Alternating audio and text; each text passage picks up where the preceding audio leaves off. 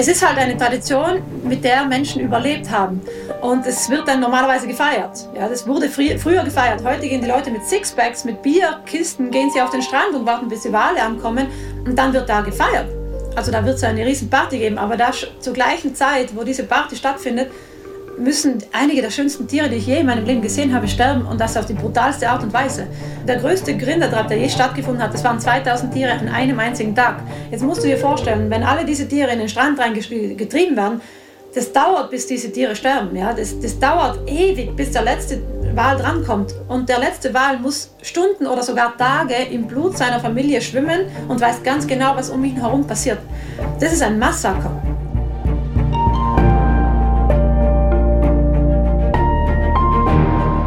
Helden der Meere. Der Blue Awareness Podcast mit Christian Weigand.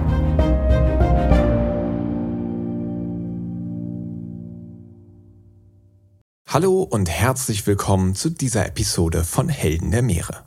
Mein heutiger Gast, Magdalena Meggig Schnitzer, ist Buchautorin, sie ist Vortragsrednerin und sie ist Aktivistin. Sie ist seit vielen Jahren mit der Organisation Sea Shepherd aktiv und versucht mit vollem Körpereinsatz weltweit die Meere zu schützen. In dem Gespräch heute werden wir ganz speziell auf eine Situation eingehen, wo sie auf den Färöerinseln versucht hat, das Abschlachten tausender Pilotwale zu verhindern. Wir werden darüber sprechen, wie sie genau dabei mit der Bevölkerung teilweise ganz schön aneinander geknallt ist und in einer Situation sogar mit einem Gewehr bedroht wurde. Aber wir sprechen auch darüber, was es eigentlich bedeutet, sich einer solchen Situation an sich auszusetzen. Denn sie ist natürlich live mit dabei, wenn die Lebewesen, die sie eigentlich so sehr liebt und die sie schützen möchte, direkt vor ihren Augen brutal abgeschlachtet werden. Das führt natürlich auch dazu, dass die Leute, die das miterleben, da ganz schön dran zerbrechen können und sich der Verzweiflung hingeben. Maggie jedoch wird gleich berichten, wie sie es schafft, positiv zu bleiben und vor allem hoffnungsvoll. Das ist bei ihr ganz besonders beeindruckend, denn sie selbst hat einen richtig heftigen Schicksalsschlag einstecken müssen, als sich ihr Freund das Leben genommen hat, weil er mit diesen ganzen Situationen eben nicht mehr klargekommen ist. Sie spricht da heute sehr offen drüber und ihr werdet sehen, es ist absolut beeindruckend, wie sie es schafft, in einer solchen Situation den Mut zu behalten und positiv zu bleiben. Ein kurzer Hinweis noch. Leider hatten wir bei der Aufzeichnung einige Probleme mit der Tonspur von Maggie. Deswegen mussten wir am Ende zweimal auf die Ersatzspur ausweichen. Das werdet ihr wahrscheinlich mitbekommen. Ich habe mich allerdings entschieden, das trotzdem genau so zu verwenden und auch nicht nochmal aufzuzeichnen. Denn es war, wie ich finde, ein sehr emotionales Gespräch und auch ein sehr besonderer Moment, den ich unbedingt gerne auch so mit euch teilen wollte. Jetzt legen wir los mit dieser emotionalen und besonderen Folge mit Magdalena Gschnitzer.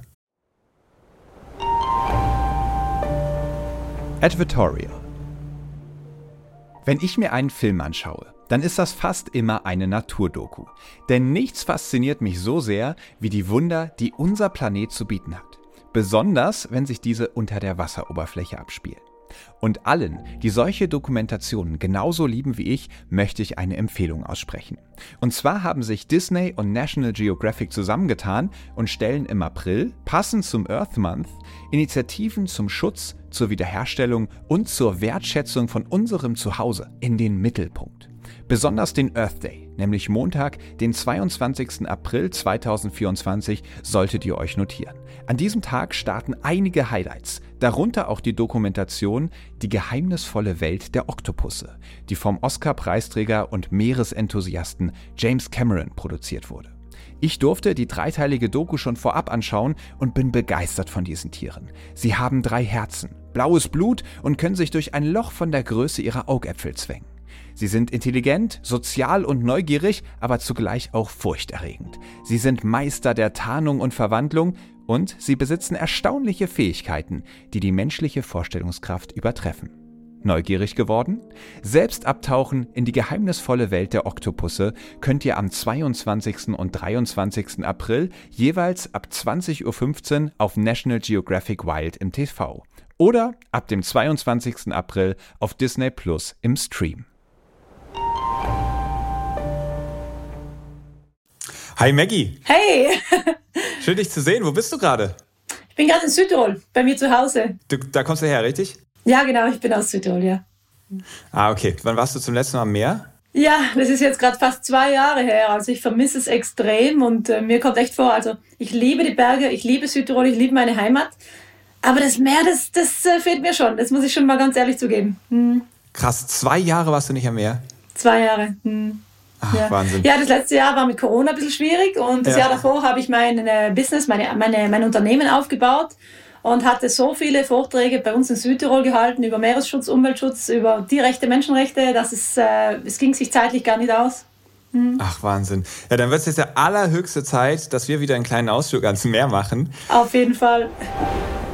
Meeresrauschen. Wenn ich mich so mit dir beschäftigt habe, dann gab es da schon so ein Schlüsselerlebnis, bei dem du dich entschieden hast, hey, ich, ich setze mich jetzt für den Schutz der Meere, für den Schutz der Tiere ein. Und wahrscheinlich weißt du auch direkt, auf was ich anspiele. Magst du uns in diesem Moment mal mitnehmen? Voll gerne. Ja, ich habe vor ungefähr zehn Jahren mit dem Tauchen begonnen und ich habe mich sofort in die Unterwasserwelt verliebt. Also es war einfach Liebe auf den ersten Blick. Und ich habe aber damals noch nicht gesehen, was eigentlich so alles schiefläuft unter Wasser oder was wir Menschen den Meeren eigentlich antun. Und zwei Jahre später habe ich dann bei einem Tauchgang in Thailand, ähm, das war ein Spaßtauchgang, da hatte ich zwei Tauchgänge gebucht an dem Tag. Und beim ersten Tauchgang haben wir dann einen Zackenbarsch, einen richtig großen, das sind so eineinhalb bis zwei Meter große Tiere. Den habe ich gesehen, der war in einem Geisternetz gefangen. Und das war das erste Mal, dass ich ein Geisternetz überhaupt gesehen habe. Ich wusste nicht, was das war. Das war einfach ein verlorenes Netz, Fischernetz. Und äh, hatte die wirklich zuvor noch nicht gesehen bei den Tauchgängen, die ich zuvor machte. Und der Fisch, der war da drinnen gefangen und kam nicht vor, kam nicht zurück, der hat voll gezappelt und war ganz nervös. Und der hat mir so leid getan in dem Moment, dass ich echt angefangen habe zu, zu weinen. Also ich habe echt gespürt in diesem Moment, dass dieser Fisch so stark leidet und dass das auch mit mir zu tun hat, weil zu der Zeit habe ich auch noch Fisch gegessen und ich hatte keine Ahnung, was eigentlich passiert, wenn wir Fisch essen und wie viel Müll dadurch eigentlich ins Meer reinkommt. Und dann habe ich mich verantwortlich gefühlt oder ich habe mich irgendwie schuldig gefühlt, muss ich sagen. Schuld hin und her zu schieben bringt ja nichts, aber ich habe mich schuldig, schuldig gefühlt. Und ich wollte dem Fisch dann helfen, aber wir hatten kein Messer und keine Schere dabei und mussten dann wieder aus dem Wasser raus. Und ich war voll traurig und habe mir gedacht, ich kann aber nicht weiterhin einfach Spaßtauchgänge machen, wenn ich genau weiß, dass da Tiere sind, die meinetwegen leiden und denen ich aber helfen kann. Und dann habe ich für den zweiten Tauchgang ähm, beschlossen, unserem Tauchlehrer zu sagen, hey, ich, ich mache keinen Spaßtauchgang mehr, ich will da jetzt rein diesen Fisch befreien, das, das geht so nicht. Und der war sofort dabei, dann sind wir wieder ins Wasser rein, zum gleichen äh, Tauchort, Tauchplatz. Und dann sind wir reingesprungen, nur natürlich dieses Mal äh, hatten wir Scheren, Messer und alles dabei, das wir brauchten. Und haben dann diesen Fisch wieder gefunden und haben ihn dann befreit. Also wir haben das Netz aufgeschnitten, haben das Netz unter den Arm genommen und sind dann weiter geschwommen. Und der Fisch, der hat sich schnell versteckt unter einem Korallenblock, weil er voll Angst hatte. Aber der, der, der hatte seine Kiemen kaputt. Also auf einer Seite, wo das Netz drinnen war, war die Kieme total zerstört. Aber wenigstens haben wir ihn befreien können. Also das war schon mal der erste große Pluspunkt und wir waren schon mal glücklich. Und dann sind wir weitergeschwommen mit dem Netz unterm Arm. Und ich habe echt geglaubt, also dieser Tag kann gar nicht noch, noch be besser werden. Ich habe gedacht, das ist ja schon mal ein mega Highlight. Aber ein paar Minuten später kam der Fisch dann wieder auf uns zu. Also er, er kam direkt auf uns zugeschwommen und ich habe gesehen, dass es dieser Fisch war, weil die Kieme kaputt war. Und dann hat er sich neben mir einfach so positioniert, ist mit mir mitgeschwommen für mehrere, also wirklich für Minuten und hat mir gerade in die Augen geschaut. Und in dem Moment habe ich gewusst, dass dieser Fisch sich bei mir bedankt und ich habe gespürt, dass diese Tiere genauso viele Gefühle haben wie wir Menschen. Und weißt du, manchmal denken die Leute, ja, Fisch ist ja so im Meer schwimmendes, treibendes Gemüse. Nein, Tiere, das sind Tiere, die Lebewesen, die haben Gefühle, die wissen ganz genau, was um sie herum passiert, die spüren das. Und ich habe das so oft in den letzten Jahren bemerken dürfen. Also ich habe ja dann viele Kampagnen mit der Zeit gemacht und habe so oft solches Dankeschön von den Tieren erfahren dürfen. Das war einfach wunderschön zu sehen. Ja, das hat mein Leben total geprägt, dieser Moment. Wow, was für eine unfassbar intensive Erfahrung das gewesen sein muss, als dann dieser Fisch auftaucht. Und ja, diese Geisternetze, das ist wirklich sowas unfassbar krasses. In meinen Vorträgen spreche ich da auch öfters drüber, wie lange dieses Plastik hält. Und gerade die Fischernetze sind so gemacht, dass sie extrem langlebig sind. Ja, das dauert ja bis zu 600 Jahre, bis die zu Mikroplastik zerfallen. Weg sind sie dann ja immer noch nicht. Und ich finde, 600 Jahre ist so ein Zeitraum, den kann man sich eigentlich gar nicht vorstellen. Deswegen mache ich daraus immer so eine kleine Anekdote. 1492 hat Christoph Kolumbus ja Amerika entdeckt. Das ist jetzt keine 600 Jahre her. Hätte der damals so ein Netz verloren, so ein Netz, wie wir es heute benutzen, dann würde dieses Netz noch heute existieren und noch heute so wie du das erlebt hast, könnten sich darin Fische verfangen und darin sterben. Das ist doch unfassbar krass. Und das Krasse ist halt, einige Tiere, wie zum Beispiel Wale, die fressen ja diese Geisternetze zum Beispiel auch mit. Also die, die fressen manchmal auch solche Teile und schlucken sie. Passiert auch. Ja, Oder wirklich? Ja, ja, ja. Und äh, man hat in den Mengen von großen Walen wirklich Geisternetze gefunden. Also jetzt nicht ewig, ewig riesengroße Schleppnetze, aber halt schon, ja. Und ja. ähm, dann stirbt das Tier daran, dann wird das, das Netz wieder freigesetzt und geht wieder nach draußen und kann wieder das nächste Opfer suchen. Also das ist ein ewiger Kreislauf, das ist eine ewige Todesfalle, die hört nie auf. Und das ist ja das Krasse. Das, das, das ist das Schlimme. Wir verstehen manchmal gar nicht, was das eigentlich alles auswirkt. Also es ist schon krass, ja. Ja, also du hast das erlebt und hattest zum Glück die Chance, diesem, diesem Fisch zu helfen und hast dann für dich entschlossen, hey, so geht das nicht weiter, ich möchte hier riesig was ändern. Und damit kommen wir auch in die nächste Kategorie. Abenteuer Ozean. Ich habe mich fast so ein bisschen schwer damit getan, mit dir in diese Kategorie zu gehen. Es wird nämlich darum gehen, dass du bei Sea Shepherd aktiv bist, also einer Gruppe, die sich an den verschiedensten Orten, in verschiedensten Feldern für den Schutz der Meere einsetzt. Das ist jetzt aber nicht so ein bisschen einsetzt und irgendwie mal ein Plakat gestaltet oder sowas, sondern ihr seid da ja richtig aktiv und ihr seid an den Hotspots, wo man fast sagen muss, das, was ihr da macht, das ist ja das ist so extrem und teilweise auch mit so schrecklichen Bildern konfrontiert. Würdest du das überhaupt noch als Abenteuer bezeichnen? Äh, na, mit Abend, also doch, es sind schon, es sind schon krasse Abenteuer, aber schon heftige auch, muss ich sagen. Also äh, wenn ich zum Beispiel meine erste Kampagne mit Sea Shepherd war auf den Färöerinseln ähm, und auf den Färöerinseln bin ich bin da hingefahren, weil ich mit den Menschen reden wollte, weil es gibt da eine Tradition von der die Menschen gelebt haben. Also die haben diese Tradition immer gemacht. Schon seit Hunderten von Jahren hat man auf den Färöerinseln Pilotwale gefangen, zum Essen, zum Überleben.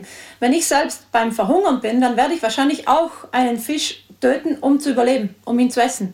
Also ich, war noch nie so nah dran, dass ich so Hunger hatte, dass ich ein Tier töten musste dafür, dass, damit ich nicht sterbe. Aber es gibt halt solche Momente und es gab früher solche Momente, aber heute ist es halt anders. Und auf den Frühjahren bringt man immer noch äh, bis zu, manchmal sogar bis zu 2000 Tiere pro Jahr um. Pilotwale, das sind eigentlich Delfine. Nur um zu sagen, hey, das ist unsere Tradition, das machen wir weiterhin. Die Hälfte von dem Fleisch wird manchmal sogar weggeschmissen. Das haben uns die Kinder von den Färöerinseln selber erzählt. Und ich wollte mit den Menschen reden, um aufzuklären oder einfach um, um näher, Brücken zu bauen, sich näher zu kommen, zu verstehen, warum machen die Menschen das immer noch und gibt es Möglichkeiten, das zu verändern. Ähm, und das war eine krasse Situation auf den Feuern, weil als äh, Pilotwale geschlachtet wurden, bin ich ins Wasser gelaufen und habe versucht, die Tiere zu retten. Und äh, da waren dann hunderte von Leuten, da waren Helikopter, Militär, Polizei und es waren alle Leute, alle Färöer mit Messern und äh, so komischen äh, Haken, die sie dann in den Blaslöchern von den Walen reinschlagen, um sie rauszuziehen. Und äh, die haben uns bedroht. Also das war wirklich heftig, das war so krass. Ein Mann hat eine Waffe auf uns gerichtet. Also wenn er geschossen hätte, wäre ich nicht mehr hier. Ja, ja lass, äh, uns, da, lass uns das nochmal ähm, ein bisschen en Detail besprechen, weil ich meine, du hast bei so vielen Operationen, so heißt das ja bei Sea Shepherd, mitgemacht. Also du hast in Costa Rica dich für den Schutz der Haie eingesetzt. Du warst auch in Japan und hast da versucht, das Fangen und Schlachten von Delfinen zu verhindern. Du hast im Mittelmeer Geisternetze geborgen. Du hast in Afrika für Schildkröten gekämpft. Also du hast wirklich viel gemacht. Aber ich habe mir tatsächlich auch die Färöer rausgepickt als eine Sache, die ich besonders eindrucksvoll fand und da hast du es gerade schon so ein bisschen angerissen, da werden in dem sogenannten Grindadrap ähm, auf den Färöerinseln dann diese Pilotwale, wie du schon gesagt hast, die eigentlich Delfine sind, ja, bis zu Tausenden geschlachtet. Wie läuft denn im Allgemeinen diese, wie Sie es nennen, Tradition, also diese Jagd auf diese Pilotwale ab? Es sind ja viele Inseln und man fährt von einer Insel zur anderen mit einer Fähre. Und wenn die Menschen da oben ähm, Pilotwale oder eben Delfine sehen in der Nähe, das müssen nicht nur Pilotwale sein. Also eigentlich ist es verboten, andere Tiere zu schlachten, aber manchmal kommen auch andere Delfine dazwischen und die werden dann auch geschlachtet, wie zum Beispiel äh, White-Sided Dolphins, äh, Weißseiten-Streifendelfine, dann auch geschlachtet. Wenn Flossen gesehen werden an der Oberfläche des Meeres, dann wird immer, also sogar jeder, jeder Tourist ist mittlerweile sogar verpflichtet, wenn du Flossen siehst auf den Färöern, musst du das melden. Das heißt, du musst Du musst Bescheid sagen, hey, da drüben habe ich Delfine gesehen. Wenn du auf der Fähre bist als Tourist, musst du Bescheid sagen. Das heißt, dass die, sogar die Touristen in diese Tradition involviert werden. Irgendwie auf die Art und Weise werden sie fast gezwungen, sich zu melden. Das, da ist eine Delfinsichtung. Und dann werden die Färöer entscheiden, wo schwimmen die Tiere hin, wie groß ist die Schule, die Delfinschule, ähm, wo treiben wir die jetzt hin und wo werden die geschlachtet. Und sobald das ausgemacht ist, fahren alle Leute, die ein Boot haben, mit dem Boot raus und fahren dann in die Richtung von den Delfinen hin. Und die haben dann Geräusche, Stangen und so Sachen mit an Bord und dann fahren sie hinter die Delfine hin, bilden so Kreise um sie herum und machen riesengroße Geräusche, die sie praktisch über das Boot ins Meer übertragen. In Japan macht man das zum Beispiel mit so langen Stangen, die ins Meer reingehen. Also die oben sitzen die äh, Schiffsführer und haben eine Stange neben sich stehen und äh, diese Stange geht ins Meer rein und sie schlagen da drauf. Und wenn das im Wasser angeht, dann bildet sich eine Schallwand unter Wasser. Das heißt, dass die Tiere unter Wasser dann richtig Angst kriegen äh, weil sie das hören, also sie spüren das. Das bildet so eine richtige Schallwand. Und die Tiere haben davor Angst, da durchzuschwimmen. Also größere Delfine zum Beispiel könnten da wegschwimmen, könnten drunter durchschwimmen unter diese Schallwand oder einfach durchschwimmen direkt. Aber kleinere und ältere haben davor Angst. Das heißt, die Tiere sind so stark miteinander verbunden, die haben so eine familiäre Verbundenheit. Wenn einige der Tiere in die falsche Richtung schwimmen, also halt wegschwimmen davon, schwimmen alle nach. Die bleiben zusammen, die halten zusammen. Das ist eigentlich ein Zeichen das ist ein wunderschönes Zeichen von Tieren, die so zusammenhalten. Aber genau das wird ihnen zu, zum Verhängnis, weil die Färöer machen dieses Geräusch, also mm, schlagen dieses Geräusch da ins Meer rein, das bildet die Schallwand, die Tiere schwimmen in die andere Richtung. Und wenn jetzt praktisch hier die Schule ist, die Delfinschule, und um sie herum, es sind alles Boote, die Geräusche machen, dann haben die Tiere nur eine Richtung als Auswahl. Und in diese Richtung ist, da ist die Bucht. Da treiben sie sie dann praktisch in diese Bucht rein zum Strand. Und je näher die Tiere zum Strand hinkommen, desto mehr haben sie eben die Chance, dass sie dann am Strand einfach stecken bleiben, weil sie dann schwer sind und nicht mehr wegkommen, weil das Wasser immer seichter wird. Und das ist dann das Problem, wenn sie dann am Strand stecken bleiben, dann sind da schon ganz viele Menschen am Strand selber, die dann hinlaufen mit diesen Haken, wo dann Seile dranhängen und die Haken schlagen sie in den Tieren in den Körper rein, meistens so eigentlich ins Blasloch hinten rein. Aber die manchmal habe ich einfach gesehen, wie sie reinschlagen, also ins Fleisch und ziehen dann alle gemeinsam an diesen Seilen diese Tiere raus. Also an den Strand, wo sie dann nicht mehr wegkommen. Und dann kommt jemand her, der diese Waffe hat äh, normalerweise sollte das ein Spinal Cord sein. Das ist so eine längere Stab mit einem spitzen Zeugs vorn dran, das sie hinten beim Blasloch reinstechen. Das sollte sozusagen das Rückenmark durchtrennen, dass die Tiere schneller, also weniger schnell, also weniger lang leiden. Also dass sie das nicht mehr so lange spüren. Aber das Problem ist, dass halt einfach auch also ist alles ein Problem. Aber das Thema ist halt, dass viele Leute das gar nicht können, dieses Spinal Cord verwenden. Und zu der Zeit, wo ich auf den Färöern war, hatte kein Mensch dieses Spinal Cord in der Hand. Da hatten alle nur so kleine Messer. Das heißt, die Leute liefen mit diesen Messern zu den Walen, die so groß sind, so dick sind, und haben mit diesen Messern angefangen zu schnitzeln, ja, da reinzuschneiden. Das ja, dauert du zeigst gerade so, so etwa 10, 15 Zentimeter an, also quasi so Küchenmesser. Ja, ganz genau, so kleine Küchenmesser. Sogar Kinder haben kleine Messer in der Hand und dürfen da mitmachen teilweise. Also die Kinder logischerweise erst, wenn die Tiere dann tot sind und die trampeln dann auf den Tieren rum und haben da Spaß und eine Freude. Also es ist halt eine Tradition, mit der Menschen überlebt haben. Und es wird dann normalerweise gefeiert. Ja, das wurde frü früher gefeiert. Heute gehen die Leute mit Sixpacks, mit Bierkisten, gehen sie auf den Strand und warten, bis die Wale ankommen. Und dann wird da gefeiert. Also da wird es eine riesen Party geben. Aber da zur gleichen Zeit, wo diese Party stattfindet, müssen einige der schönsten Tiere, die ich je in meinem Leben gesehen habe, sterben. Und das auf die brutalste Art und Weise. Äh, also manchmal sind es äh, ein, ein, der größte Grinderdraht, der je stattgefunden hat. Das waren 2000 Tiere an einem einzigen Tag. Jetzt musst du dir vorstellen, wenn alle diese Tiere in den Strand reingetrieben werden, das dauert, bis diese Tiere sterben. Ja? Das, das dauert ewig, bis der letzte Wal drankommt. Und der letzte Wal muss Stunden oder sogar Tage im Blut seiner Familie schwimmen und weiß ganz genau, was um ihn herum passiert. Das ist ein Massaker. Also das ist, das ist, das ist krass. Und da geht es nicht ums Überleben weil einfach die Hälfte vom Fleisch mittlerweile weggeschmissen wird. Oder sogar verkauft wird, was illegal ist. Also man darf es nicht verkaufen, es ist wirklich nicht legal, damit Geld zu machen, aber es wird trotzdem an, in Restaurants und äh, Bars oder in Hotels eben verkauft und, oder auch nach hm, Dänemark geschickt und dann da gegessen. Also das sind halt viele Dinge, die einfach nicht zusammenpassen, die, nicht, die, die, die sind einfach krass. Und das mit anzusehen und dann verhaftet zu werden, also ich wurde, also als ich mich zwischen Wahl und Walfänger gestellt habe, verhaftet. Ja, da kommen wir gleich noch zu. Wie genau versucht ihr denn darauf zu reagieren? Also wir haben, ich habe das jetzt so verstanden, sobald irgendwo die Finnen gesichtet werden, gibt man Bescheid und dann gibt es da irgendein offizielles Komitee oder irgendwelche Verantwortlichen, die sagen allen Bescheid. Dann werden die, die Delfine in die Bucht getrieben und in der Bucht sind sie dann quasi eingekesselt und werden dann einer nach dem anderen äh, abgeschlachtet. Man muss es ja wirklich so Ganz sagen. Genau. Mhm. Wie versucht ihr das zu verhindern? Wie seid ihr da aktiv? Mm, also im Jahr 2014, als ich auf den Färöerinseln war, mm, ich war da drei Monate oben und ich war der Teamleader auf der Insel, wo ich ähm, praktisch stationiert war. Und äh, wir haben Aussichtspunkte an allen Orten von der Insel, von allen Inseln haben wir Menschen positioniert, die an Aussichtspunkten rausschauen aufs Meer. Also es klingt jetzt ziemlich langweilig, ja. Man schaut den ganzen Tag aufs Meer raus. Ist wunderschön, aber kann auch mal langweilig sein. Aber die langweiligen Tage sind ganz ehrlich die schönen Tage, weil da passiert nichts Schlimmes. Und wenn man rausschaut und Delfine sieht, dann haben wir eine Bootscrew und dann rufen wir sofort die Bootscrew an und sagen Bescheid, hey, da haben wir Delfine gesichtet, die schwimmen in diese Richtung, könnt ihr bitte da hinfahren und sie wegtreiben. Das heißt, wir verwenden im Grunde nicht riesengroße Geräusche und machen den Tieren Angst, aber wir fahren mit den Booten dann dahin und versuchen die Tiere nicht in die Bucht reinzulassen oder nicht näher an die Insel ranzulassen. Das heißt, wir treiben die Tiere langsam mit raus, damit sie in Freiheit in der, in der, im Meer draußen bleiben können.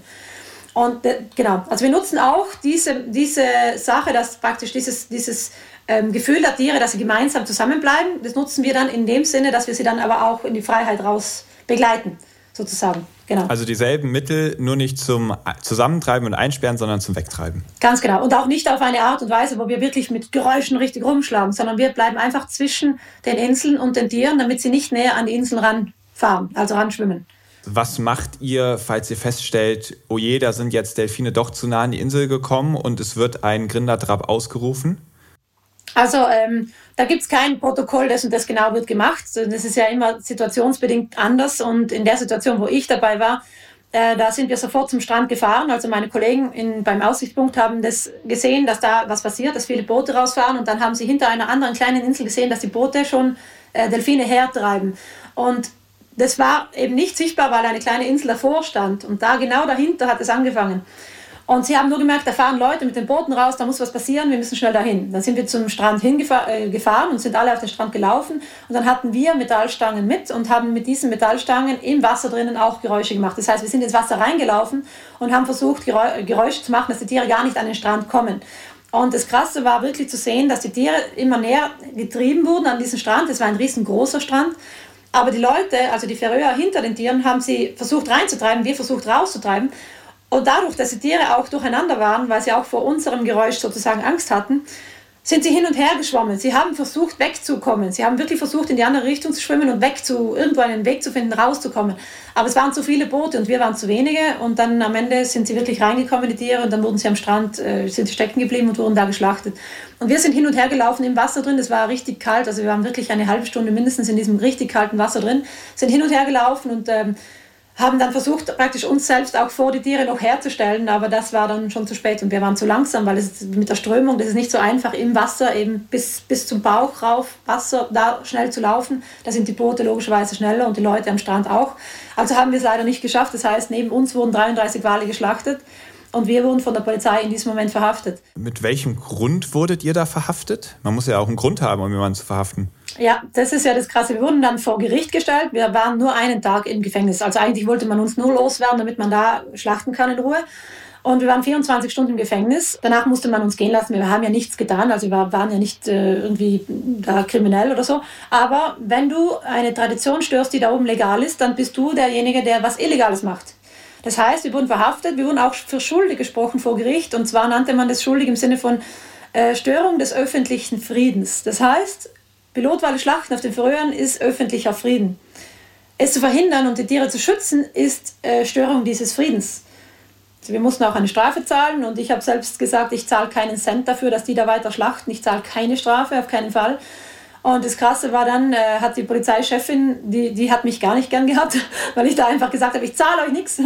Und die hat dann zu mir gesagt, hey, wenn ihr nicht zahlt, dann kommt ihr noch eine Woche ins Gefängnis. Und dann habe ich gemeint, okay, das passt, das ist super, das ist okay. Im Gefängnis ähm, ist kein Problem. Wir haben da veganes Essen erhalten. Wir haben sogar unsere Kleidung äh, hat man gewaschen über Nacht, weil die war voller Sand und voller Salzwasser. Da ging es uns ziemlich gut. Das war wie ein Hotel. Also das Gefängnis war nicht so schlimm. Dann habe ich gesagt, okay, kein Problem. Ich zahle keine Cent. Das hätte sie wahrscheinlich mehr Geld gekostet. Deswegen haben sie uns einfach rausgeschmissen vom Land. Also nach einer bestimmten Zeit musste ich dann das Land verlassen.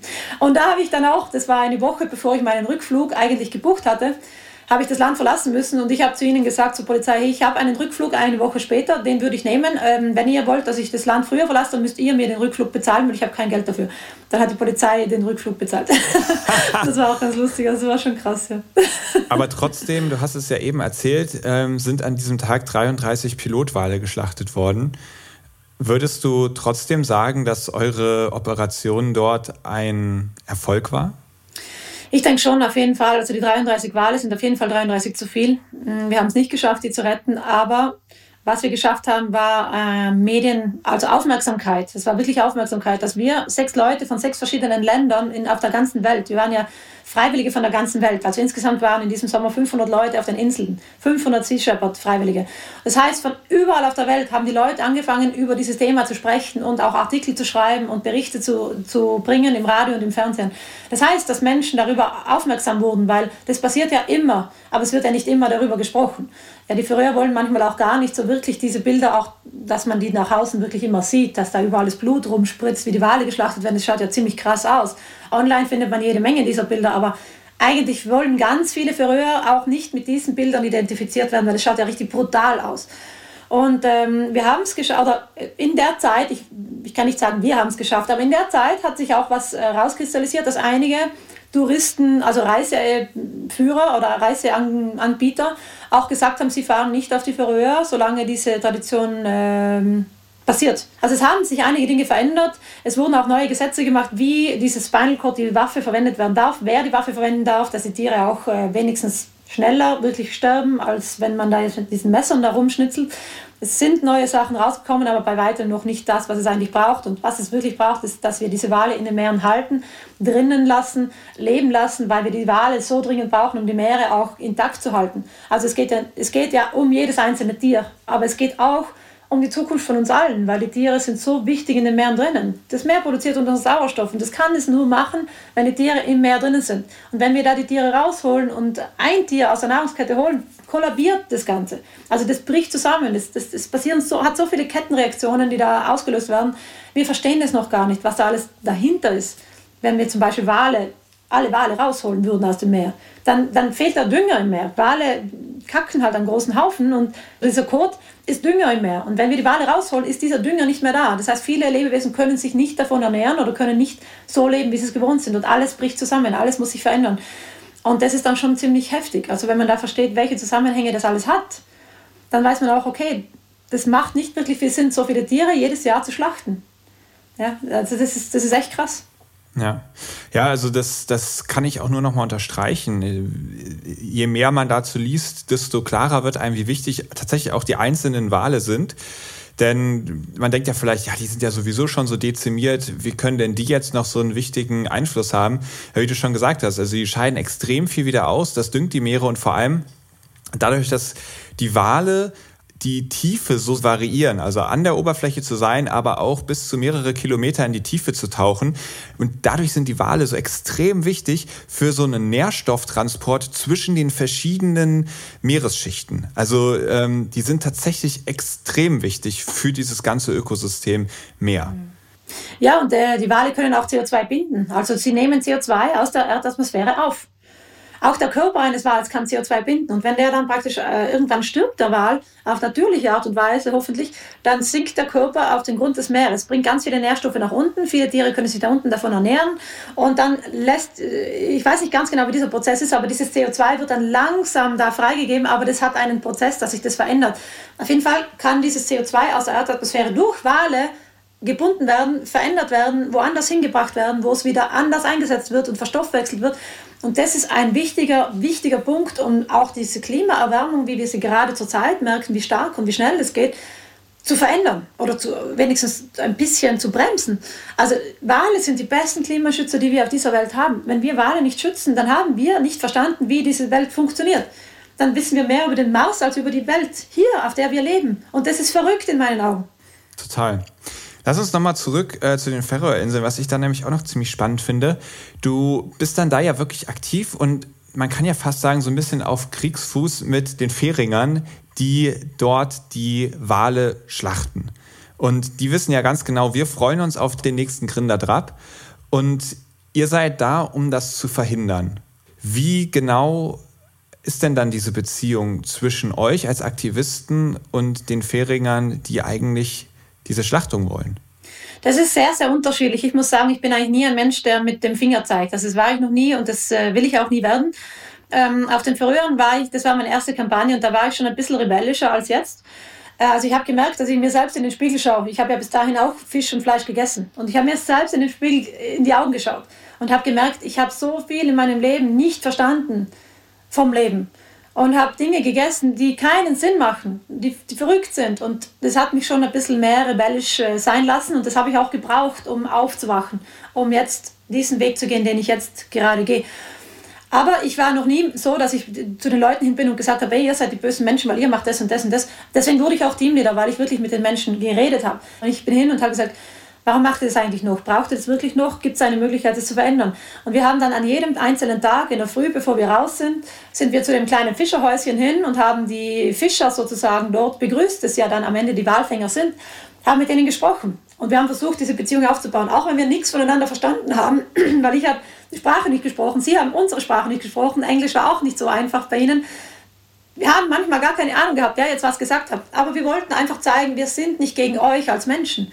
Wir sind nicht gegen die Verröher und gegen die, gegen die Verringer. Und nein, wir sind einfach hier, weil diese Tradition daran festzuhalten einfach nicht okay ist. Also die Beziehung in meiner Zeit, als ich oben war, war super bei mir, ja, aber es gab auch viele Probleme und es gab auch viele Menschen, die das ähm, von beiden Seiten her, Sea Shepherd oder eben die Färinger, nicht gerne, nicht so akzeptiert haben oder nicht auf die gleiche Art und Weise versucht haben wie ich. Da gab es alle möglichen Arten von Beziehungen. Aber ich kann echt nur sagen, also wir haben wirklich auch Freundschaften geschlossen. Es war wirklich interessant. Ich habe einige Leute kennengelernt, mit denen ich heute noch Kontakt habe. Es war, es war spannend, es war spannend zu sehen. Also auch wirklich Walfänger, die bei der Schlachtung da mitgemacht haben, sind zu Freunden von dir geworden. Ähm, ich habe einen Freund gewonnen, der ist Psychologe auf den Inseln und der hat mir sehr, sehr viele Dinge erzählt, warum Menschen dicken, wie sie dicken auf den Färöern. Und ähm, er war früher Walfänger. Und er hat zum Beispiel, er wohnt nicht weit weg von dem Ort, wo die Wale geschlachtet wurden, als wir verhaftet wurden. Und er normalerweise würde an diesem Grinda-Drap, hätte er normalerweise teilgenommen. Aber an dem Tag wusste er ganz genau, dass wir auf diesem Strand sein werden und dass es ein Riesenchaos und ein Riesenthema wird. Und er wollte das nicht äh, unterstützen, dieses Chaos. Und er hat mir auch später erklärt, wieso. Und er hat uns auch eingeladen zum Essen. Die haben extra vegan für uns gekocht. Also er war wirklich so, dass er mir erklären wollte, die, Sicht, die Sichtweise der Fähringer. Er wollte mir erzählen, warum diese Tradition so ist und warum die Menschen daran festhalten. Aber er hat sich geöffnet für unsere Argumentation. Und wir haben eine Brücke gebaut und das war wunderschön. Es hat zwar noch nicht die Situation verändert, ja, also diese, dieses Gespräch und diese Beziehung, aber es hat, es hat Verständnis von beiden Seiten gebracht, das vielleicht dann später dann zu, zu, zu, zu Veränderungen führen kann. Und das ist auch was Schönes. Und welches Verständnis hast du jetzt bekommen für diese Tradition? Ich muss sagen, ich bin ja selbst in Südtirol aufgewachsen. Ja? Und bei uns in Südtirol denkt man immer Speckland. Ja, Südtirol ist ja ganz stolz auf Speck und wir haben ja gar keine Schweine in Südtirol. Also wir verkaufen Speck, das, der von Holland kommt und der in Hochhäusern irgendwo in Deutschland oder in Holland aufgezogen wird. Äh, Schweine, die bringen wir hierher und schmeißen den Südtiroler Stempel drauf und verkaufen die dann als Südtiroler Speck und sind voll stolz drauf. Ja? Also ich kann mich da identifizieren in dem Bereich, das muss ich ganz ehrlich sagen. Aber ich halte nicht daran fest und ich mache das nicht mehr weiter, weil ich jetzt weiß, dass es einfach von mir aus gesehen total verrückt ist. Also ja, aber ich bin damit aufgewachsen und habe früher Speck gegessen und das hat mir geholfen, die Sichtweise besser zu verstehen, weil die Färöer versuchen auch immer zu argumentieren, hey, unsere Vorfahren haben das gebraucht zum Überleben, wir wollen das traditionsweise weiter behalten, weil es uns am Leben gehalten hat. Und diese Sichtweise kann ich verstehen.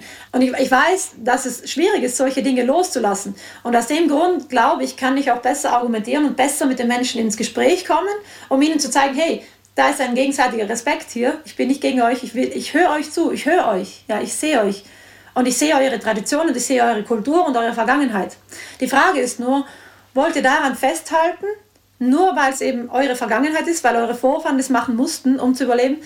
Aber denkt ihr auch daran, was mit euren Kindern dann in Zukunft passiert. Wie löst sich das, eure Vergangenheit auf eure Kinder, auf eure Zukunft aus? Und da kommt man sich dann eben näher. Und da versteht man dann wieder eine Sache, okay, vielleicht hat sie ja ein bisschen recht, vielleicht könnten wir da was ändern und vielleicht passiert was anderes. Oder vielleicht wollen wir das anders machen in Zukunft. Also das hat mir schon geholfen, auch mich, ich glaube, wenn wir Themen außen, im Außen sehen, die uns stören, dann hat es immer irgendwo mit uns drinnen zu tun. Ja? Das heißt, ich habe dieses Thema ja in mir wiedergefunden. Und dadurch habe ich auch die Möglichkeit gehabt, auf eine andere Art und Weise damit umzugehen. Hm. Ja, wenn man das so sieht, ist es ja eigentlich eine total schöne Erfolgsgeschichte im ganz Kleinen. Du hast eine Person kennengelernt, die normalerweise bei den Wahlschlachtungen mitmacht, hast mit dieser Person Kontakt aufgenommen, ihr habt euch gegenseitig geöffnet, eure Positionen vorgetragen. Und es hat dazu geführt, dass als es soweit war, es dieser Person wichtiger war, nicht mitzumachen, als dabei zu sein. Also hat sich ja dann da schon was verändert und ähm, echt eine klasse Geschichte, die zeigt, dass dieses Aufeinander zugehen und nicht pauschal dich als Menschen, weil du etwas tust, verurteilen, sondern sozusagen einfach zu sagen, ey, du bist doch klasse, aber diese Tradition, lass uns darüber reden, das, das kann funktionieren. Also das finde ich total schön. Und jetzt eine Sache, die mir gerade auffällt, du sagst, ja, was dort mit den Wahlen passiert in einem anderen Land, das kann ich nachvollziehen, weil wir machen hier was ganz ähnliches mit Schweinen. Gibt es für dich einen Unterschied, ob ein intelligenter Delfin oder Wal geschlachtet wird oder ein anderes intelligentes Tier, wie zum Beispiel das Schwein, wo man dann ja sogar sagen könnte, äh, das ist doch fast dann das, das wichtigere Thema für dich, weil es ja deiner Kultur entspringt. Mhm. Also ich muss sagen, ich habe früher auf jeden Fall äh, Unterschiede gesehen, weil früher hatte ich viele Haustiere und habe die gestreichelt und habe zugleich ein Wiener Schnitzel gegessen. Also die Unterschiede waren auf jeden Fall da, aber ich habe nicht drüber nachgedacht. Ich habe es einfach so angenommen, wie es mir weitergegeben wurde. Also das ist ja auch eine Tradition. Diese Tiere werden gegessen, diese Tiere werden gestreichelt und gekuschelt und keine Ahnung was alles. Ein Pyjama angezogen und so Zeugs. Also äh, das sind Sachen, wo ich mir denke heute, wie verrückt sind wir Menschen eigentlich? Wie kann es sein, dass wir Menschen nicht sehen, dass jedes Lebewesen das Recht auf Leben hat? Also es ist krass und äh, heute, ehrlich gesagt, ich mache seit Jahren, jetzt seit ich mich angefangen habe vegetarisch und jetzt mittlerweile vegan zu ernähren, mache ich absolut keinen Unterschied. Ich trage auch Spinnen raus aus dem Haus. Also ich, wenn ich kleine, kleine Tiere in meinem Haus finde, die, die, die nehme ich in die Hand und versuche sie so behutsam wie möglich rauszutragen. Heute sehe ich jedes Lebewesen als Lebewesen. Und, und ich nehme das aber auch ganz anders wahr. Und das ist, das ist ja das Krasse, der Speziesismus, das ist ja eigentlich der modernste Rassismus, den es gibt. Also so wie wir mit einigen Tieren umgehen, mit einigen Lebewesen umgehen, das sind alles fühlende Lebewesen, alle. Nur weil wir nicht begreifen, wie die fühlen und weil wir nicht sehen und verstehen, wie ihre Körpersprache oder wie ihre Stimme oder ihre, ihre Sprache generell ist, wie sie sich ähm, ausdrücken, nur weil wir das nicht verstehen, heißt es nicht, dass es nicht existiert. Ich glaube, im Grunde haben wir Menschen ein sehr, sehr, sehr kleines, ähm, ich weiß nicht genau, wie man das nennen könnte, aber wir haben sehr, sehr wenig Gespür dafür, dass alle Lebewesen ihre eigene Art und Weise äh, zu leben und zum Ausdruck, zum Ausdruck bringen. Ja? Dass alle eine andere Art und Weise haben, wie sie, wie sie sich ausdrücken. Und wir verstehen es halt nicht. Ja. Und dann meinen wir, das existiert nicht. Das ist totaler Schwachsinn. Viele deiner ganzen Aktionen waren ja mit der Organisation Sea Shepherd verbunden. Und ich glaube, ganz viele kennen das auch von irgendwelchen D-Max-Dokumentationen oder ähnlichem, wo genau diese actiongeladene Art des Aktivismus auch vorgestellt wird. Sea Shepherd selbst behauptet ja, es werden mittlerweile zehn Walfangschiffe versenkt worden von Sea Shepherd, die alle illegal waren. Deswegen gab es dazu auch nie irgendwie ein Urteil oder ähnliches. Ähm, bist du da genauer informiert? Weil da war ich jetzt ja schon überrascht. Das ist ja dann fast schon kriegerisches Handeln, wenn man dann sozusagen irgendwie versucht, sich gegenseitig auf hoher See zu versenken. Also ähm, das wird nicht unbedingt so sein, dass es auf hoher See einfach so mal versunken worden ist und äh, die Leute, die drauf sind, haben dann ein Pech gehabt. Absolut nicht. Ähm, ich weiß nicht jede Geschichte über jedes Boot, aber es sind einige Boote gewesen, die wirklich von Sea Shepherd ausfindig gemacht wurden, wo sie sind, wo sie stationiert sind und Boote, die eben illegale Fischerei auf krasse Art und Weise eben geführt haben. Und ich weiß eben von einer Geschichte zum Beispiel auch, dass ein Boot von der, äh, von der Navy, selbst vom Militär, in Zusammenarbeit mit Sea Shepherd eben dann praktisch in Quarantäne kam und dann auch von Militär selbst versunken wurde. Also es ist nicht so, dass man einfach draußen hoher See sich einfach rammt und dann sinkt man. Also so ist es nicht. Ja, ich muss ganz ehrlich sagen, auch die D-Max-Serie Whale Wars ist ganz spannend, aber da wird auch ganz viel im Hintergrund mit der Ton und Musik alles spannend und extrem gemacht. Also es ist viel extremer dargestellt, als es am Ende dann wirklich ist. Aber es sind schon Momente, wo ich sagen kann, in Guanama zum Beispiel, wenn es um den Haischutz ging, da wurden wir von einem Fischerboot, ähm, das ein illegales Netz gespannt hatte, das wir rausgeholt haben, wurden wir, man kann nicht sagen gerammt, aber sie, sie sind zu uns hingefahren und wollten uns eigentlich rammen, aber sie waren schon langsam unterwegs, dass nichts wirklich Schlimmes passiert, weil auf hoher See kann es echt gefährlich sein. Also sind wirklich in unsere Seite rein und sind bei unserem Boot angegangen es kann schon mal gefährlich werden. Also Menschen werden manchmal schon sehr aggressiv, wenn es darum geht, dass man etwas versucht zu verhindern, was sie eben machen und was halt ihre Existenz sozusagen auch ähm, unterstreicht. Also es sind schon viele Themen, die wirklich auch kompliziert sind. Also so einfach ist es nicht und es kann auch gefährlich sein. Und also ich muss auch insgesamt sagen, so diese ganzen Projekte, bei denen du da mitgemacht hast, Hut ab, ey, das ist, ist nicht ohne. Also da weiß man ja schon auch, man, wie du schon gesagt hast, ne, man, man kämpft gegen etwas, was Leute tun, was bei denen ja aber auch eine Existenz bedeutet. Das heißt, da, da gibt es heftige Widerstände, da gibt es äh, Auseinandersetzungen. Du hast ja auf den Färöerinseln hat jemand ein Gewehr auf dich gerichtet und ja. auf dich gezielt.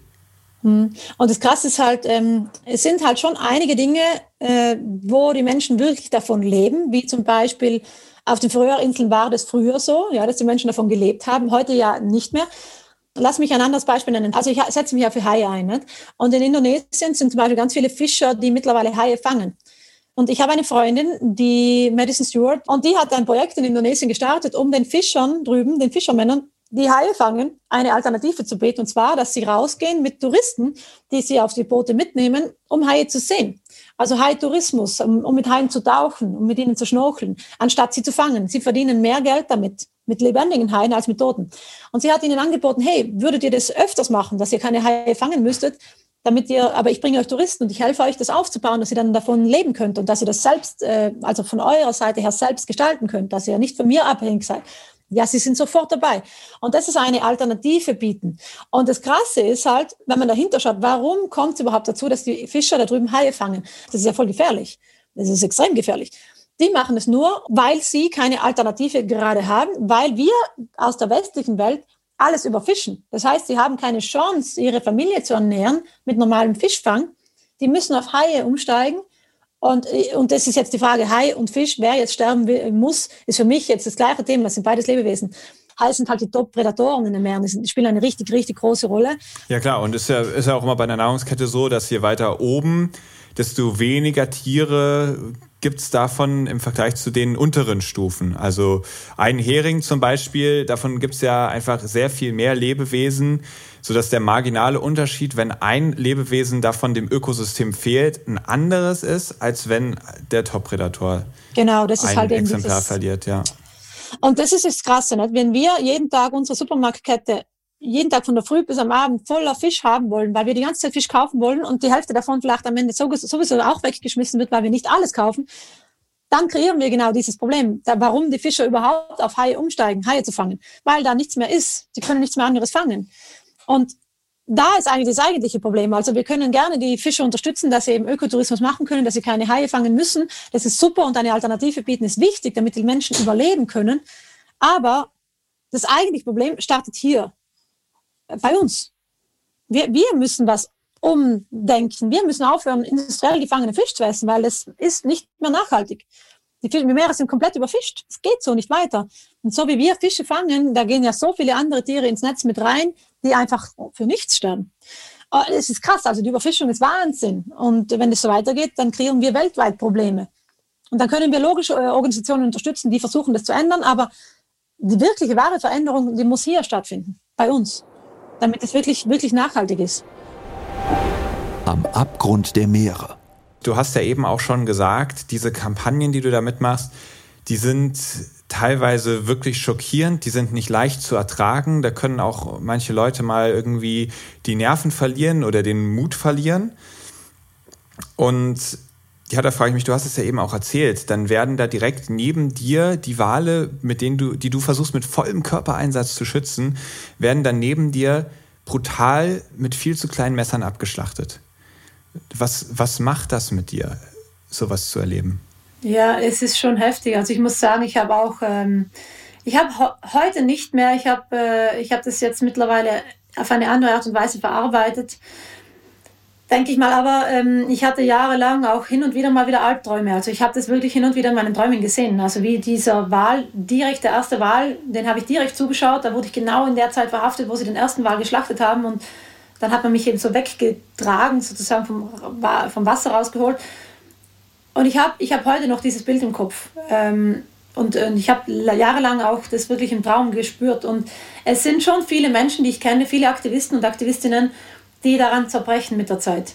Also die wirklich so viele, ich habe auch so viele Momente erlebt, wo ich gedacht habe, ich weiß nicht, wie ich weiterhin an das gute Menschen glauben kann. Ich, ich, ich weiß nicht, wie das gehen soll, weil bei, dem, bei allem, was ich gesehen habe, wie brutal der Mensch sein kann, ist es nicht einfach immer immer daran festzuhalten, dass es da auch was Gutes gibt. Es war manchmal heftig. Also ich bin manchmal in einem Loch gewesen. Ich bin zwar nie drin geblieben, weil ich eine Entscheidung getroffen habe, da nicht drinnen hängen zu bleiben, aber ich habe diese Löcher oft gespürt. Und ich hatte aber immer das Glück, dass ich ganz viele Menschen in meiner Nähe hatte, die sich auch einsetzen und die mir immer wieder die Kraft und die Hoffnung gegeben haben, nicht daran zu zerbrechen. Und ich bin von Grund auf ein positiver Mensch und ich versuche immer auch in den schlimmen Situationen was Gutes daraus zu sehen und zu sehen, was, was bringt mir das jetzt aber auch an Gutem. Was darf ich daraus lernen? Wie kann ich das nutzen, um was anderes besser zu machen? Und ähm, das können aber viele Menschen nicht. Und äh, ich merke einfach, wie viele Menschen daran zerbrechen und wirklich auch weit gehen mit Zerbrechen, also wirklich auch sich das Leben nehmen. Also es sind, es sind, es sind heftige Geschichten, es sind heftige Dinge, die auf der Welt passieren und es ist, es ist nicht einfach, ähm, damit umzugehen. Ich glaube, das Wichtigste ist, dass man sich gegenseitig Halt gibt, besonders dass Menschen, die, die ähnlich dicken wie du in deiner Nähe sind, dass du Menschen in deiner Nähe lässt, die sich auch einsetzen und dass man sich gemeinsam unterstützt und die Hoffnung und den Mut immer wieder gibt, daran festzuhalten, dass es da auch was Gutes gibt. Weil genau aus diesem Grund mache ich einen Dokumentarfilm über Hoffnung, weil ich so viele Menschen und Organisationen kennenlernen durfte auf meiner Reise, die sich einsetzen. Ja, die Frage ist, warum müssen sie sich überhaupt einsetzen? Ja, weil wir leider sehr viel verkackt haben, wir Menschen, ja, weil wir sehr viele Dinge machen, die halt nicht schön sind. Das ist leider diese, dieser Negativpol. Aber der Positivpol ist so groß und den lasse ich viel mehr in mein Leben rein. Also ich habe mich dafür entschieden, einfach den mehr festzuhalten. Und der gibt mir so viel Kraft und Hoffnung, dass ich einfach daran festhalten kann und daran arbeiten darf und dass ich ein Teil davon sein kann. Dafür kann ich mich entscheiden. Also ich kann wirklich in die Zukunft schauen und sehe diese verschiedenen Wege, aber ich kann mich dafür entscheiden, welchen Weg ich gehen will und was, wovon ich teilhaben will. Und meine Entscheidung ist, ich will von dem guten teilhaben. Ich will da teilnehmen. Und äh, das kann sich jeder entscheiden dafür. Ja, du hast es auch, auch gerade schon angesprochen. Du machst ja auch wirklich dann einen Film genau dazu, wo, du, wo, wo es um das Prinzip Hoffnung geht, wo ich, wenn ich das richtig verstanden habe, du dann auch vorhast, einfach viele Positivbeispiele vorzustellen, wo du nicht sagst, es ist alles nur schlimm und schrecklich, sondern gerade wir Menschen können ja auch was Gutes bewegen. Ich meine, da bist du ja auch ein tolles Beispiel für. Und genau in dieser Zeit, in der du dich so mit der Hoffnung auseinandersetzt, ähm, trifft dich dann tatsächlich ja selbst auch nochmal so ein heftiger Schicksalsschlag, Mhm. Ähm, du ja. hast eben schon gesagt, dass manche Leute da so sehr dran zerbrechen und das hast du ja ganz persönlich mitbekommen, als sich dein Freund ja dann auch entschieden hat, dass er nicht länger auf diesem Planeten sein möchte. Ja, ja. Ja, mein Freund war selber Aktivist und er war, er hat mit mir gemeinsam gestartet, an dem Film Hope, an dem Projekt zu arbeiten. Und er war eigentlich äh, ein sehr positiver Mensch, aber er hatte immer dieses, dieses Gefühl in sich, dass irgendwas auf der Welt einfach total schief läuft und dass wir Menschen einfach diese Welt total kaputt machen. Und er hat, das hat ihn so runtergezogen mit der Zeit, dass er irgendwann nicht mehr konnte. Und es ähm, ist gar nicht so lange her und dass er sich das Leben genommen hat. Und ähm, es war im September 2020, also jetzt erst vor fünf Monaten. Und es war schon heftig. Also ich habe nicht damit gerechnet und es war ein heftiger Schlag und ich habe echt geglaubt, als mich zerreißt, sind tausend Stücke. Und ich weiß gar nicht, wie ich damit umgehen soll und wie ich das jetzt irgendwie ähm, verarbeiten soll. Und ich hatte auch, auch da wieder so viele Menschen, die mir geholfen haben. Also so viele Aktivisten oder Freunde, die für mich da waren und die mir auch immer wieder gezeigt haben, hey, ähm, wir werden gemeinsam etwas erschaffen, um diese Welt schöner und besser zu machen. Und sogar ein großes Projekt, an dem ich zurzeit arbeiten darf, das heißt Sanus Planet. Das ist eine Firma aus Südtirol, die heißt Sanus Life und mit der darf ich gemeinsam an einem Projekt arbeiten. Das ist ein Umweltschutzprojekt, wo wir ganz viele Organisationen unterstützen. Und das, äh, wir werden in diesem Jahr eine Foundation gründen. Die haben zum Beispiel auch zu mir gesagt, hey Maggie, wir wollen als Firma noch mehr geben. Wir wollen noch mehr zurückgeben, damit wir viele Organisationen unterstützen können, dass wir das Gute in, in der Welt besser vorantreiben können, weil es darf nicht passieren, dass Menschen sich das Leben nehmen. Das darf einfach nicht sein, dass sie diese Hoffnung nicht mehr spüren. Und wir wollen einen Teil, den Teil, den wir geben können, an Hoffnung auch an die Welt zurückgeben. Und das ist eines meiner Herzensprojekte zurzeit, an dem ich arbeiten darf, weil ich einfach spüre, da kann ich so viel Hoffnung geben, da kann ich so viele Menschen unterstützen darin, ein Teil dieser Hoffnung auch zu sein, die wir so dringend brauchen auf der Welt dass mir das so viel Kraft gegeben hat, dass ich es geschafft habe, irgendwie damit umzugehen. Es ist noch nicht, es ist noch nicht verarbeitet, es wird es vielleicht auch nie wirklich sein. Und es sind immer die Fragen da, hab, hab, was, was, haben wir, was hätte ich mehr machen können oder was, was habe ich nicht getan oder was habe ich schon getan. Die Fragen sind immer da. wenn sich jemand das Leben nimmt, dann denken diese Menschen, die sich das Leben nehmen, vielleicht in dem Moment auch gar nicht daran, was das auslöst, in all den Menschen, die sie eigentlich lieben.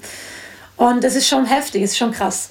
Aber er konnte einfach nicht mehr und ich weiß, dass er einfach so innerlich zerbrochen war.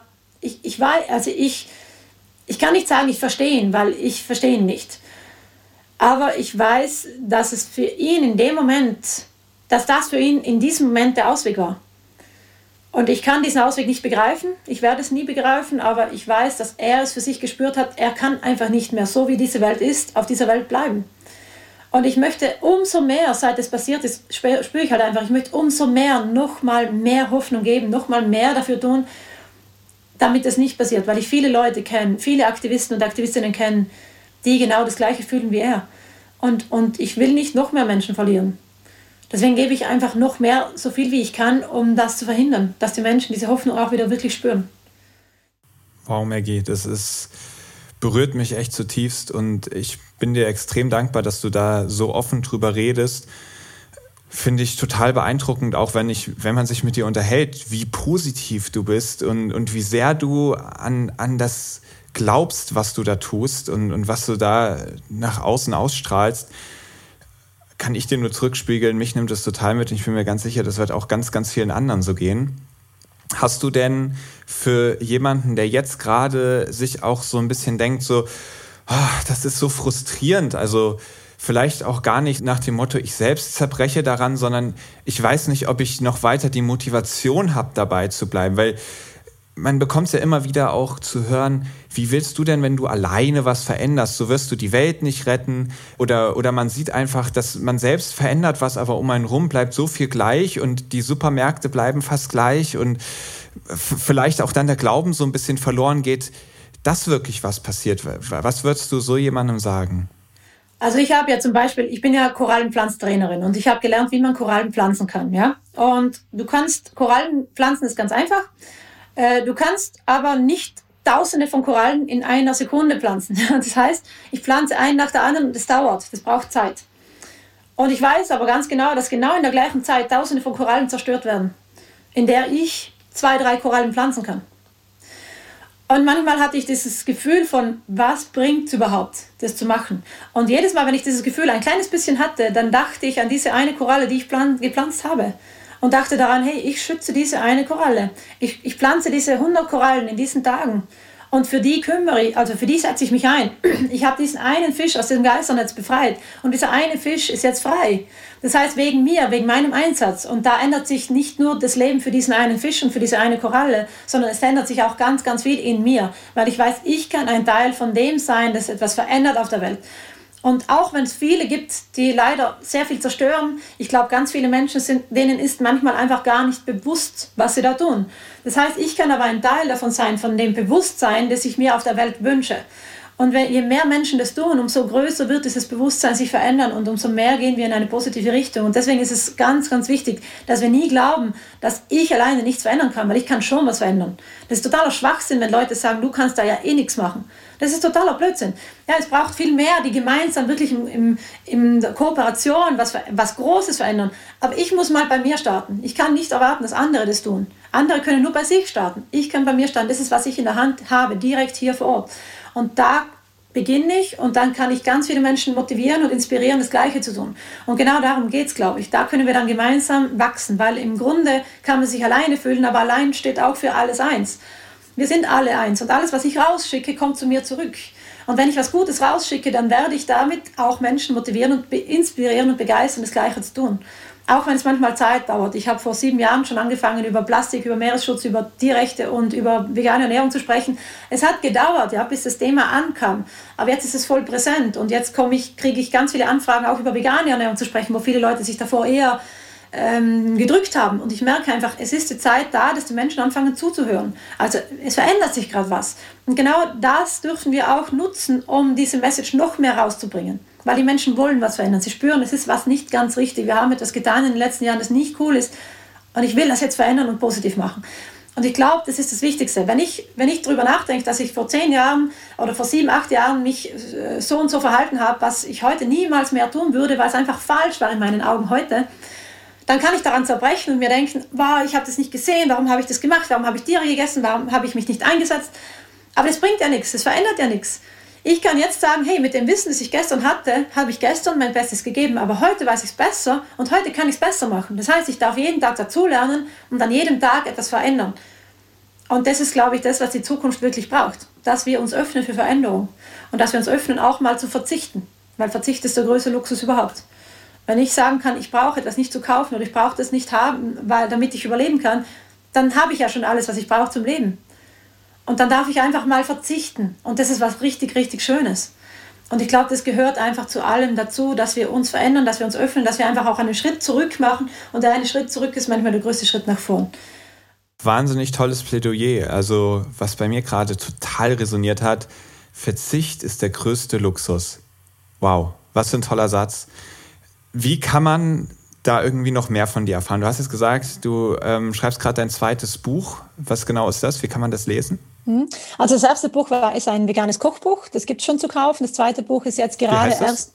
Das heißt, lass die Sau raus, vegan kochen mit Herz und Hirn. Äh, in diesem Buch geht es hauptsächlich darum, also ich bin ja keine Köchin, aber ich liebe vegan kochen. Seit ich mich vegan ernähre, koche ich halt ganz viel und habe dann immer viele Tipps weitergegeben. Und das ist aber nicht nur ein reines Kochbuch, sondern da sind auch viele Hintergrundinformationen drinnen über, warum werden Menschen vegan, warum verzichten Menschen auf Fleisch, warum äh, keine Eier und so weiter. Und da sind ganz viele tolle Illustrationen drin. Also es ist, glaube ich, recht gut gelungen, auch für Kinder gut geeignet. Also ein bisschen lustig, ein bisschen ironisch und auf, zum Aufwecken. Äh, das kann man gerne auf meiner Internetseite anschauen. Ähm, www. Die Internetseite ist in den, ist in, in den Show Notes. Drin, genau. Super, perfekt. Und das zweite Buch kommt erst raus. Äh, das ist aber kein Kochbuch. Das ist ein Buch, wo ich einfach auch Ähnlich wie beim Film geht es auch um Hoffnung. Es geht vor allem aber um meine Geschichten, die ich erlebt habe in den letzten Jahren. Und ich möchte auch zeigen, wie mich diese Geschichten geprägt haben und was meine Gedanken dazu sind. Also es ist eine Mischung zwischen Einsatz für, für eine bessere Welt und Persönlichkeitsentwicklung. Genau. Sehr cool. Das kommt erst super raus. spannend. Wann, wann kommt das raus und wann kommt der Film raus? Der Film wird noch dauern, weil da muss ich noch einiges filmen und Letz-, im letzten Jahr hat sich das alles ein bisschen verschoben mit dem ganzen Corona-Thema. Aber ähm, ich bin dran und ich filme jetzt gerade, also jetzt bald weiter. Und ich kann mir vorstellen, der Film wird nächstes Jahr rauskommen.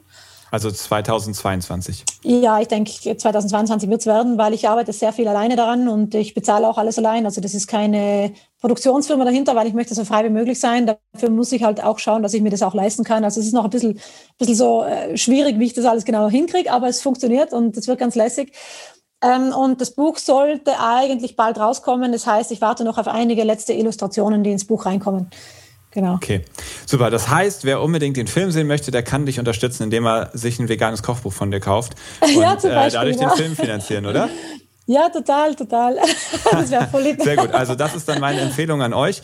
Wenn ihr Maggie unterstützen wollt, ähm, auf ihrer Mission weiter da auch Hoffnung zu verbreiten, lasst euch doch einfach von ihrem veganen Kochbuch inspirieren. Auch dafür findet ihr die, äh, einen Link in den Show Notes. Und cool wäre auch, wenn ihr Lust habt, schaut auf meine Webseite, da kann man sich anmelden zur 30 Tage Hope Challenge. Also ich habe eine Hope Challenge erstellt. Da kann man an jedem Tag, ähm, kriegt man ein Video von mir zugeschickt mit einem kleinen, zu einem kleinen Thema, wie man an jedem Tag ganz einfach einen Schritt für diese Welt tun kann, ähm, weil es einfach so einfach ist, kleine Schritte zu gehen. Einen großen Schritt auf einmal ist manchmal ein bisschen schwierig und da haben Leute davor Angst, aber kleine Schritte und kleine Veränderungen an jedem Tag sind so sehr möglich und einfach. Also meldet euch gerne für diese Hope Challenge an, die ist gratis. Es ist einfach ein, ein 30 Tage Unterstützungsprogramm, wie du an jedem Tag einen Schritt für diese Welt machen kannst. Also ich habe ja schon bei deiner Ankündigung Grinsen im Gesicht. Ich mache auf jeden Fall mit. Und äh, ja, also auch für euch eine kostenlose Chance sogar nochmal da 30 Tage äh, Hope Challenge. Super cool. Ey Maggie, Hammer. Vielen Dank. Was für ein Gespräch. Hammer. Voll gerne. Na, wirklich ja. gern. Ja, viele Themen, viele heftige Themen, aber ich glaube, äh, es ist wichtig, genau über diese Themen zu sprechen, weil deswegen spreche ich auch so offen über das, was mit meinem Freund passiert ist, weil ich weiß, dass es vielen Menschen vielleicht helfen kann, nicht diesen Weg einzuschlagen oder einfach was anders zu machen oder sich zu öffnen für, dies, für das Gute auf der Welt. Ja, total. Und also ich glaube, dass genau das passiert auch. Also es hört sich so abgedroschen an, irgendwie bei so einem heftigen Schicksalsschlag dann zu sagen, ja klar, versuch das Gute auch darin zu sehen, wo ist da das Gute, wo kannst du sozusagen aus daraus dann was kreieren, wofür es gut war oder sowas. Also das, mhm. das möchte man sich gar nicht anmaßen, aber wenn ich ja, schaue, wie du damit umgehst, dann ist das eigentlich ein gelebtes Beispiel, wie genau das funktionieren kann. Und das soll natürlich nicht heißen, dass es gut ist, dass das passiert ist, aber auch das war für etwas gut. Vielleicht kann man es irgendwie so halbwegs formulieren.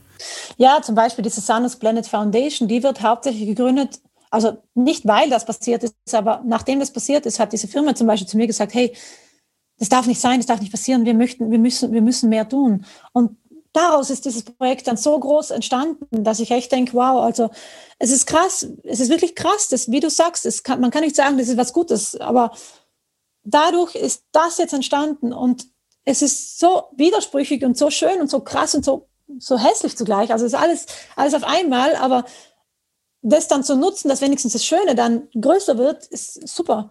Also das ist, das ist für mich der Weg, wie ich damit umgehen kann. Ja, für, für mich. Toll, dass du da so offen bist und, und dadurch es zu etwas Gutem werden lässt.